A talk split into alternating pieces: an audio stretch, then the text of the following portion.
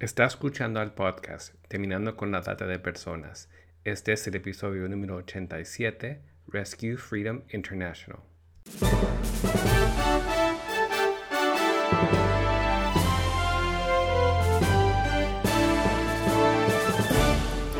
Bienvenido al podcast Terminando con la Trata de Personas. Mi nombre es Gilbert Contreras. Y mi nombre es Virginia Contreras.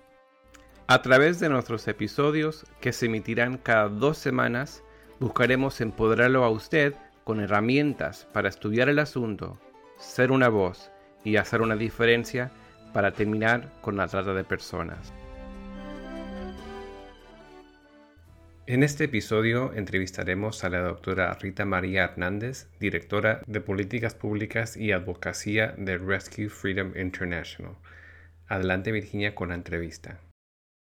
Muy buenas tardes, Rita. Un honor tenerte como invitada en nuestro podcast Terminando con la Trata. Muchas gracias por la invitación, me siento muy honrada. Mira, uno de los propósitos de nuestras entrevistas es dar a conocer las distintas organizaciones que están luchando contra la esclavitud del siglo XXI y en el caso de hoy queremos enfocarnos en Rescue Freedom International. Por eso queríamos que nos pudieras contarnos cuál es la visión y la misión de esta organización. Muy bien, pues la misión y visión se unen en una sola. Para Rescue Freedom lo más importante es erradicar la trata de personas eh, alrededor del mundo. y pues a eso nos hemos dedicado, a, buscar las mejores prácticas, las mejores maneras para poder lograr eh, cumplir con este mandato. ¿Dónde queda la sede central y en qué países están trabajando? Nuestra sede central está en el estado de Washington, en la ciudad de Kirkland, en el noroeste de Estados Unidos. pero trabajamos en 23 países diferentes, en todas las regiones del mundo. Ah, tenemos ah, partners locales o lo que llamamos socios locales en Asia del Este, del Sureste, en el, en el sur de Asia, la India, en África, en Europa, en Norteamérica, Centroamérica y también en Sudamérica. Así es que estamos por todos lados ahora. ¿Y cuál es el enfoque más específico de la organización? Así la audiencia puede entender más. Ustedes trabajan en prevención, intervención, en cuidado posterior de víctimas. ¿Cómo es la tarea que se realiza? Pues mira, déjame explicarte un poquito de la historia de Rescue Freedom porque eso nos va a ayudar a entender cuál es ah, nuestra metodología o cómo abordamos el tema de la trata alrededor del mundo. Ah, nosotros eh, existimos desde el año 2012 y Rescue Freedom fue la visión de nuestro fundador, Jeremy Valorant, que en alguna ocasión viajó a la India y por casualidad, de esas casualidades que llamamos uh, no casualidad, ¿verdad? Porque son eh, eh, realmente orquestadas por Dios, que, bueno, tuvo la oportunidad de visitar unos espacios ahí en la India en donde pudo ser testigo de la trata de mujeres y niñas en las áreas de las zonas rojas de los burdeles más, pues más inhumanos que hay, yo diría que en el mundo, allí en la India. Y bueno, cuando él regresa de ese viaje, muy consternado de todo lo que estaba pasando, ah, llega con una carga de buscar alguna manera de reunir fondos para apoyar a organizaciones que estaban luchando contra la trata en estas circunstancias. Entonces, ah, pues él es, eh, su hobby o su pasatiempo es escalar montañas y organizó un viaje con sus amigos, una actividad de escalar una montaña alta para reunir fondos para mandar a, alguna organización. Y así fue como la primera eh, la primera actividad que Rescue Freedom tuvo antes de, existir, su, preexistencia. Y una vez que se juntaron los dineros, ah, Jeremy empezó a buscar cuáles eran las mejores a preguntar cuál es la mejor organización a la que le puedo mandar este dinero. Y, empezó a soñar en que hubiera una organización que se dedicara a, a buscar a estas organizaciones alrededor del mundo que estaban luchando contra la trata de manera efectiva, que estaban realmente haciendo un impacto en su comunidad, que estaban trayendo cambio, para tener más fácil la información de dónde mandar este dinero y se dio cuenta que no existía. Este, este era un fenómeno que él estaba buscando, pero no existía en aquel entonces. Y entonces, conforme fue avanzando su, su deseo de apoyar a erradicar la trata, se dio cuenta que si, pues que si quería algo así, lo tenía que hacer él. Y entonces así nació Rescue Freedom con el propósito de ir alrededor del mundo platicando ah, y, acompañando a organizaciones hasta encontrar organizaciones que, que están haciendo un gran impacto en su comunidad local y que necesitan para poder florecer, alguien que les acompañe, alguien que camine con ellos, alguien que les dé recursos, pero no nada más recursos económicos, aunque eso es una parte muy importante de lo que hacemos, sino recursos para aumentar su capacidad de impacto, a capacitaciones, entrenamientos, entrenamiento sobre cómo manejar una organización eh, no lucrativa. Muchas veces los que trabajamos en esto entramos de corazonada, ¿no? Tenemos el corazón grande y queremos hacer una diferencia, pero no tenemos la capacidad ni, ni el aprendizaje ni la experiencia de cómo se maneja el lado administrativo de una organización que es igual de importante que los programas y el trabajo que se hace. Y entonces, conforme fue creciendo la organización, comenzamos a estos mecanismos en donde pudiéramos acompañar a estas organizaciones en crecer, en fortalecerse, en crecer su capacidad de influencia, en darles eh, los fondos necesarios para cumplir con los proyectos con los que sueñan, etcétera, etcétera. Y realmente este es el trabajo de Rescue Freedom. Hoy por hoy tenemos 41 lo que llamamos socios locales, estas organizaciones que hemos vedado, que hemos caminado con ellas, que sabemos que realmente están haciendo un buen trabajo y que están impactando a, a sus comunidades de manera efectiva en la lucha contra la trata.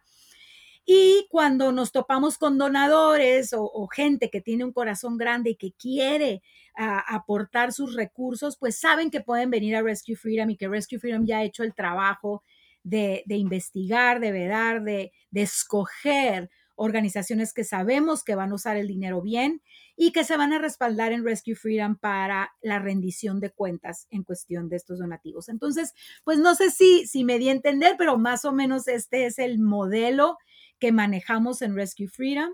Ah, por ah, algún tiempo yo fui la coordinadora regional de Latinoamérica. Ah, en Latinoamérica y España tenemos 10 eh, eh, eh, perdón, socios locales. También tenemos el coordinador regional de Asia, en donde hay 16 socios locales. También tenemos la región de África y la región de Europa y la región de Norteamérica. En total tenemos 41 socios locales alrededor del mundo. Qué importante que es para la sostenibilidad de una organización, porque está eh, muy claro lo que estás señalando de que realmente ante las atrocidades que se ven, lo que es realmente la violación de, la, de los derechos humanos, de la dignidad del ser humano, como es en el delito de trata de personas, que uno se pone pasional y hay un impulso de querer hacer algo, pero qué importante lo que estás puntualizando de poder sostener eso en el tiempo, de tener una transparencia, de poder realmente tener organizaciones que son creíbles. Me parece que es un trabajo muy loable el que están realizando en ese sentido. Sí, eh, sabes que es, es lo principal que nos topamos cuando, cuando comenzamos a ver organizaciones, es tomar en cuenta tantas cosas, ¿no? No nada más la pasión por el trabajo, sino la sustentabilidad de sus programas y sus proyectos, la efectividad cómo medir el impacto de lo que están haciendo. Y sabes, una cosa muy importante que, muchos eh, en este trabajo no cuidan es las transiciones generacionales, ¿verdad? Muchas de estas organizaciones están manejadas por fundaciones, de, de, negocios o de familias que, que, como ya dijimos, entran a este trabajo con mucha pasión, pero después no cuidan todos los mecanismos necesarios para hacer transiciones de una generación a otra, de un director a otro, inclusive de un programa a otro, ¿no? Y, y vemos mucho esto. Entonces, eh, tenemos un programa de coaching uh, organizacional, para salud organizacional muy importante en Rescue Freedom. Yo creo que es uno de los trabajos más importantes que hacemos, es poder acompañar a nuestros socios locales en asegurar que todas estas cosas se están cuidando para que a la hora que nosotros reunimos fondos para, para fondear sus programas, para fondear su día a día, que realmente estemos seguros de que ese dinero va a tener un impacto real en la vida de muchas supervivientes. Nos has contado la experiencia personal del fundador de esta organización, pero también queríamos preguntarte para conocerte mejor. Sabemos que tienes un título en educación y también en organización, pero en lo, en lo personal, en la vocación personal, ¿qué te llevó a involucrarte en este tema y en esta organización? Hijo, pues es una historia un poquito larga, voy a tratar de reducirla bastante.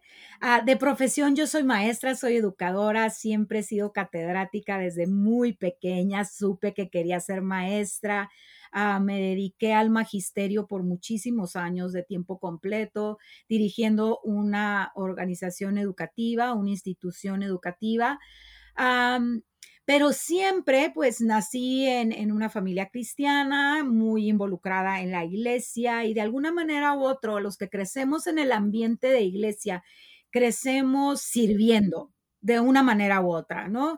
Yo siempre serví pues en el, en el ámbito de la educación cristiana y en la iglesia, porque eso era lo mío, pero poco a poco nos comenzamos a involucrar en cuestiones que tenían que ver con justicia social, ¿no?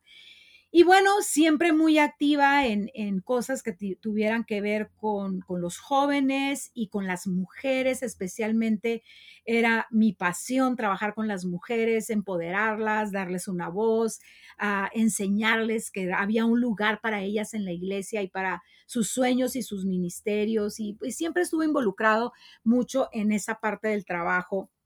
Mi papá es pastor principal de una iglesia grande y entonces tenía como mucha oportunidad por, por esa razón. Y, bueno, en, mi vida personal estoy casada, voy a cumplir 35 años de casada, tengo siete hijos ah, y uno de mis hijos, eh, el, eh, mi hijo, el tercero, estaba estudiando en Australia en el Instituto en la Universidad de Liderazgo que tiene la iglesia Hillsong ahí en Sydney, Australia. Y bueno, en ese año le tocó el lanzamiento de una organización que ahora es muy famosa en el mundo de la trata, que es la organización A21. No sé si ustedes han escuchado de ella, estoy segura que sí. que lanzó Christine Kane hace ya pues 12, 12 13 años. Mi hijo estuvo presente en el lanzamiento de A21 en Hillsong. Y después de salir de, esa, de ese evento de lanzamiento, me habló por teléfono y bueno, como saben, hay 19 horas de diferencia entre un país y otro. Yo vivía en Tijuana, México en aquel entonces. Me habla por teléfono, para mí eran las 3 de la mañana y pues me desperté un poco ansiosa de contestar la llamada. Mi hijo tenía 18 años y pues bueno, recibir una llamada a las 2 de la mañana siempre es un poquito ansioso. Y contesté la llamada, mi hijo estaba llorando así a lágrima tendida y me dice, mamá, acabo de salir de este evento, no te imaginas lo que hemos visto en las pantallas y los testimonios que hemos escuchado y te ruego por favor que hagas algo en contra de la trata de, mujeres y niñas. Y mi primera respuesta fue, ¿y qué es la trata? O sea, en mi vida mm. había escuchado eso, no sé de qué me estás hablando pero, ¿sabes? Cuando tu hijo de 18 años te habla por teléfono del otro lado del mundo y te dice, tú te tienes que involucrar en esto, pues tú haces caso, te levantas y dices sí, ¿verdad? No le vas a decir a tu hijo de 18 años, pues no, hijo, pues quién sabe qué será eso. Ah, le dije, pues mándame información para que yo lea, para que yo me, me instruya de qué se trata esto. Y pues así comencé a leer, todo era sobre Tailandia y sobre ah, el, el, sureste de, de, Asia. Y yo decía, pues yo qué puedo hacer, yo no me voy a ir a vivir a Tailandia, tengo mucho que hacer aquí. Comenzamos a sembrar económicamente en A21, pensando pues que ellos hagan el trabajo, nosotros les ayudamos desde acá con unos pesos. Ah, pero con la inquietud de saber cómo o, qué había de trata de personas en, en, México, que era donde nosotros estábamos viviendo. Y un día manejando hacia mi casa vi un, un, espectacular grande que decía, la trata existe, había la foto de una niña llorando allí y un teléfono. Y yo dije, válgame, pues si hay un espectacular aquí, diciendo la trata existe, pues quiere decir que aquí también existe. Hablé al teléfono, era la oficina de la UNODC en la Ciudad de México. En la UNODC me dijeron, pues de Tijuana no sabemos nada que nadie esté haciendo. Tijuana es la frontera con Estados Unidos en San Diego, California. Y ah, pues no hay nada, pero te podemos mandar una, una información digital y pues para que vayas viendo de qué se trata. Bueno, pues Ah, me mandaron información, al poco tiempo yo preguntando por aquí, por allá, ah, mi papá me dice, oye, pues conozco la esposa de un ah, pastor allá en México que se ha metido de diputada para algo de una ley contra la trata y pues debías de hablar con ella. Me comuniqué con ella y, y me dice, ¿sabes qué, Rita? Pues estoy muy ocupada porque estamos a punto de lanzar la ley contra la trata en México y no te puedo atender personalmente, pero si te vienes a quedar a mi casa, con mucho gusto te atiendo aquí en mi carro mientras doy vueltas. Y bueno, me fui a la Ciudad de México. Fueron tres días que cambiaron mi vida completamente. Pude empaparme de lo que estaba pasando en el ámbito legislativo me llevó a unas redadas a, rescatar unas niñas, después estuvimos en las cortes, después estuvimos ah, entrevistando a tratantes y, y platicando con las supervivientes recién rescatadas y bueno, cuando llegué de regreso a mi casa convencida de que ya sabía dónde estaba la trata, ¿verdad? En Tijuana tenemos una de las zonas de tolerancia más grandes que existen en Latinoamérica y yo dije, pues yo me tengo que meter allí, con todos los que hablaba me decían, claro que no, ahí te van a matar, tú no puedes entrar ahí. Por fin, para hacerte la historia corta, uh, logré, después de muchas peripecias, entrar a la zona con mi esposo, mi mejor amiga y su esposo que se unieron al trabajo. Uh, eh, eh, comenzamos a hacer alcance con las mujeres de la zona a atenderlas, a ver cuáles eran sus necesidades. Comencé a hacer un doctorado en políticas públicas y uh, hice un trabajo de investigación local sobre las necesidades de las mujeres y, los obstáculos de salida de la, prostitución en mi ciudad. Uh, después de algunos años, eh, esta diputada, Rosy Orozco, que, que, ya había terminado su tiempo en la legislatura, me invitó a liderar su organización eh, y, me dio el puesto de dirección. Me fui a vivir a la Ciudad de México con mi esposo y mi hijo menor. Allí estuvimos trabajando uh, casi cuatro años dirigiendo esa organización. Ahí fue a través de esos contactos que conocimos a Rescue Freedom y cuando uh, me regresé a vivir a Estados Unidos después de cuatro años de estar en la Ciudad de México, Rescue Freedom me contactó. Comenzamos a platicar maneras en que podíamos contribuir Uh, empecé a coordinar la región de Latinoamérica en el 2019 y cuando supieron que mis, uh, mi doctorado era en políticas públicas y ellos tenían mucho interés de aumentar su capacidad abriendo un departamento de políticas públicas y advocacía en Rescue Freedom, me invitaron a, a dirigir este proyecto y pues es donde estoy ahora. Qué tremendo, qué tremendo. Pero también qué importante para, eh, retomando la conversación, cuando decíamos que nos impacta tanto en el corazón, cuando tomamos conciencia, también la importancia de ir adquiriendo herramientas, ¿verdad? De ir formándonos para poder servir y ser más efectivos. Uy, no tengo, tengo muchísimo que decir sobre eso. Creo que esa es una de las cosas importantes porque soy educadora, mi pasión es educar y capacitar a la gente a acompañarlos a descubrir cuáles son sus dones, cuáles son sus fortalezas, para mejor eh, encaminarlos al, lugar en donde pueden impactar de mejor manera. Y eh, en realidad, pues esto ha sido, este, este ha sido mi trayecto. Ahora mismo estoy junto con mi equipo diseñando un curso de capacitación ah, que vamos a lanzar ahora en mayo ah, para todos nuestros eh, socios locales y, sus colaboradores y seguidores, eh, porque pensamos que hay tanta gente que se quiere sumar de voluntaria o, o nuevos empleados para las organizaciones, que las organizaciones no les alcanza el tiempo de, de unir a los voluntarios y decir, a ver, te vamos a capacitar en la trata y estamos diseñando estas herramientas para que sea fácil para ellos decir, a ver, échate este curso y cuando termines el curso y tengas tu certificado, ahora sí, puedes venir a voluntariarte y a trabajar aquí con lo que estamos haciendo, ah, porque es tan importante que tengamos el conocimiento básico, claro y preciso para poder realmente hacer una diferencia y tener la influencia y el impacto necesario para hacer un cambio. Sí, sabes que nosotros tenemos como lema el siguiente, estudiar el asunto para ser una voz y marcar una diferencia, porque realmente a veces si no podemos hacer más mal eh, con buenas intenciones. Por eso mi pregunta iba dirigida a esto. Hay muchas personas y comunidades de fe en nuestra audiencia, hay muchos universitarios, profesionales, gente que quiere involucrarse y la pregunta para hacerte es, ¿qué pueden hacer si quieren ser parte de la lucha contra la trata de personas y si estos cursos que ustedes ofrecen están online, ya que nos escuchan en 44 países? ¿Cómo se pueden conectar con ustedes, Rita? Sí, claro que sí. En nuestra página web rescuefreedom.org pueden ver ah, todo lo que tenemos disponible.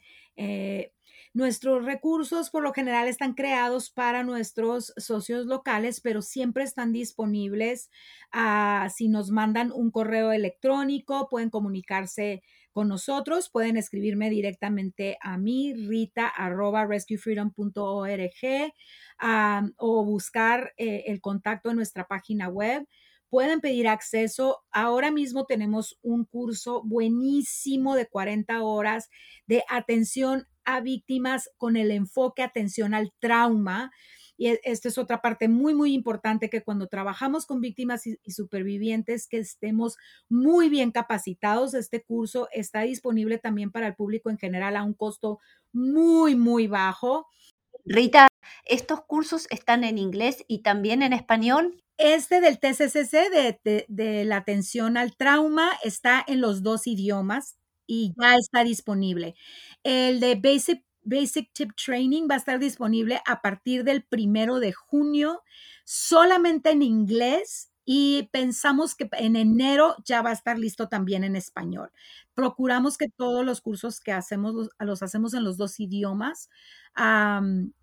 pero también si están interesados en, en, pues capacitarse, estamos a punto de lanzar la Escuela Abolicionista Internacional también pueden ah, encontrar la información de la Escuela Internacional en feminicidios.net. Eh, ya están abiertas las inscripciones para los primeros cursos gratuitos. Ahí todo es en español.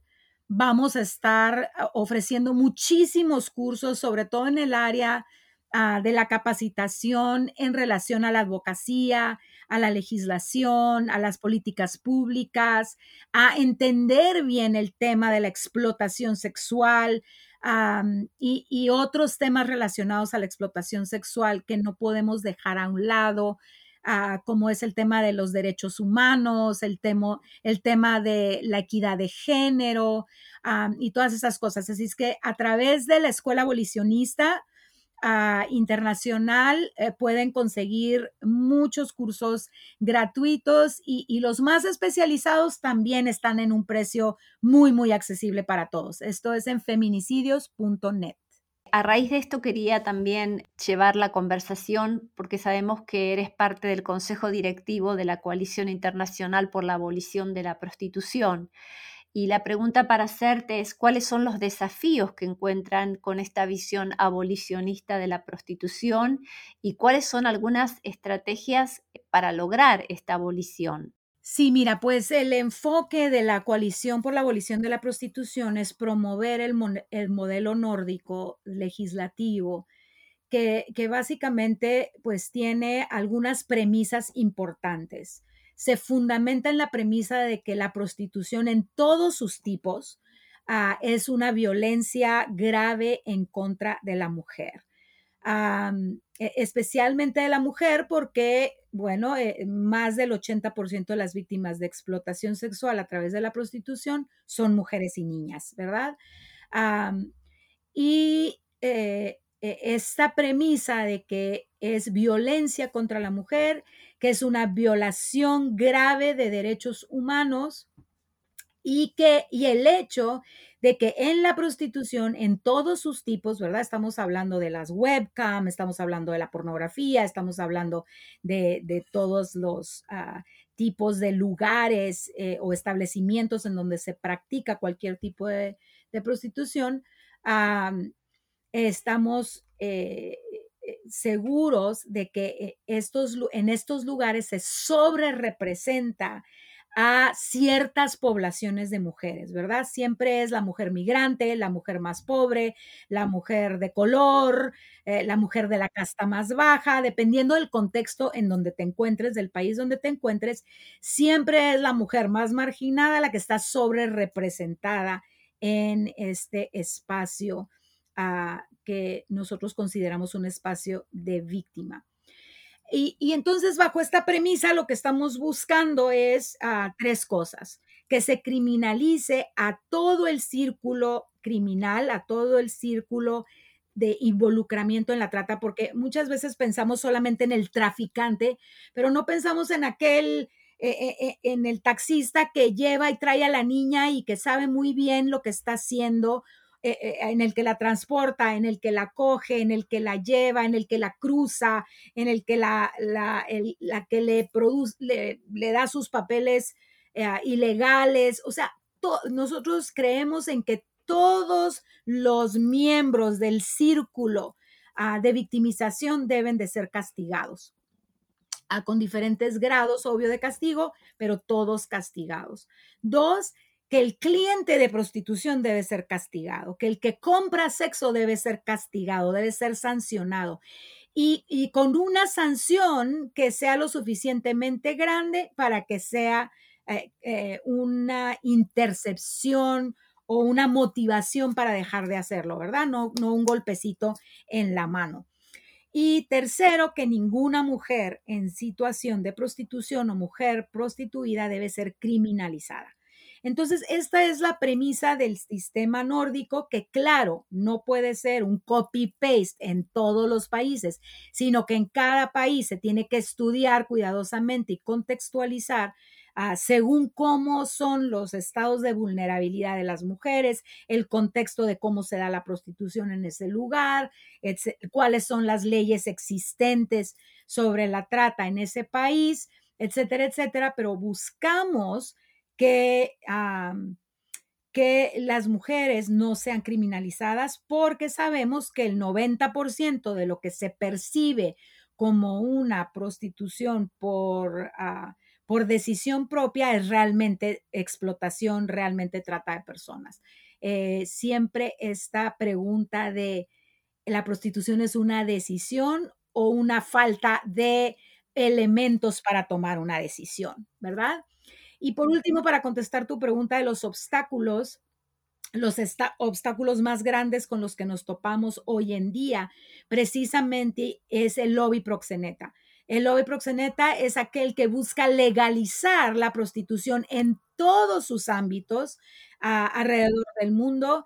Es, es un lobby que está muy bien financiado, Ah, por Open Society, Soros y otras organizaciones que ha ganado muchísimo terreno en los últimos 10 años en todo el mundo, ah, en, en donde se pretende sanitizar el lenguaje a través de eh, el lenguaje de la explotación, el lenguaje de la prostitución, llamándole de otras maneras para que ah, nos sensibilice y nos neutralice un poquito el corazón, de tal manera que ya nos sintamos como que como que estas eh, prácticas son violencia y son explotación, ¿verdad? Como llamar la prostitución trabajo sexual, es meter a la prostitución al ámbito laboral, ah, el hablar sobre la importancia del derecho humano de la autonomía del cuerpo y si la mujer decide sobre su propio cuerpo, debe tener el derecho a prostituirse. Y, bueno, todas estas cosas que es darle otros términos, lavar eh, eh, el lenguaje real de la explotación para que la gente en general, especialmente si me estás escuchando estudiante de universidad, este lobby proxeneta se ha engranado, ah, se ha sembrado en el ámbito universitario en donde se le dice a una chica, bueno, pues si no tienes para pagarte la universidad, pues bueno, vende tu cuerpo, va a ser solamente los cuatro o cinco años que te tardes en graduarte, ¿qué va a pasar? No pasa nada, prostitúyete y mira todo el dinero que vas a juntar, te vas a poder pagar la universidad y cuando ya seas abogada, pues vale, ya te olvidas de eso y te dedicas a, la abogacía. Bueno, pues eso no, eso no es real, ¿verdad? Ah, eh, me da risa, pero, mm, pero debe de darnos verdadera tristeza de que haya jovencitas que se dejen enredar de esos temas porque salir de la prostitución es casi 100% imposible.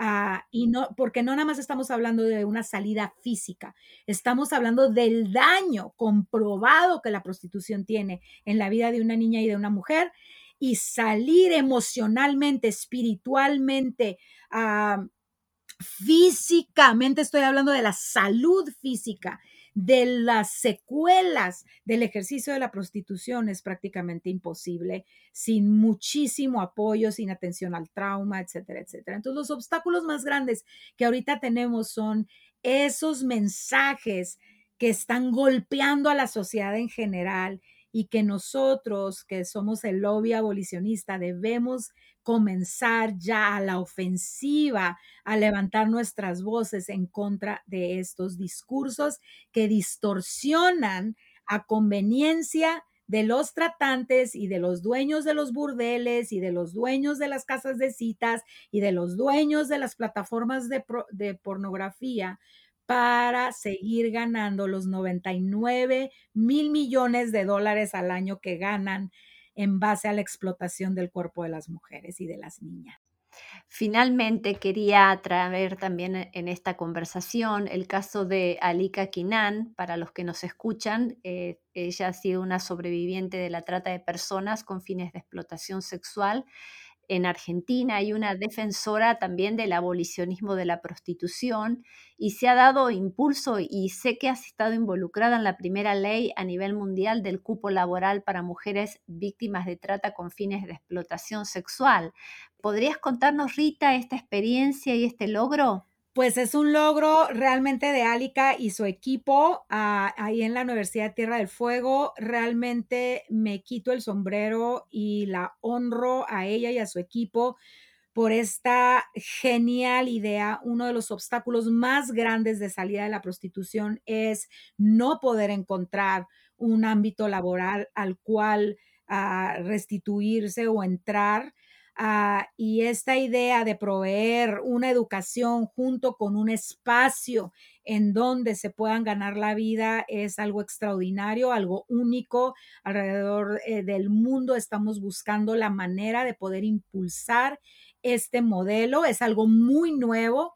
Estamos esperando que tengamos los primeros resultados por parte de Alica y su equipo para poder ah, comenzar a armar un modelo que pueda implementarse de forma global en los espacios en donde Rescue Freedom tiene influencia alrededor del mundo. Así es que definitivamente es algo que nos ha impactado mucho y que pensamos seguir promoviendo hasta lograr estos resultados que estamos buscando. Muchísimas gracias Rita por una entrevista tan rica y todos los datos que has dado los vamos a poner al pie de página de este podcast para que nuestra audiencia pueda también tomar contacto con ustedes. Únase a nosotros en la lucha contra la trata de personas y le daremos herramientas que necesita para marcar la diferencia en su comunidad. Visite nuestra página web terminando con la trata.org. Terminando con la.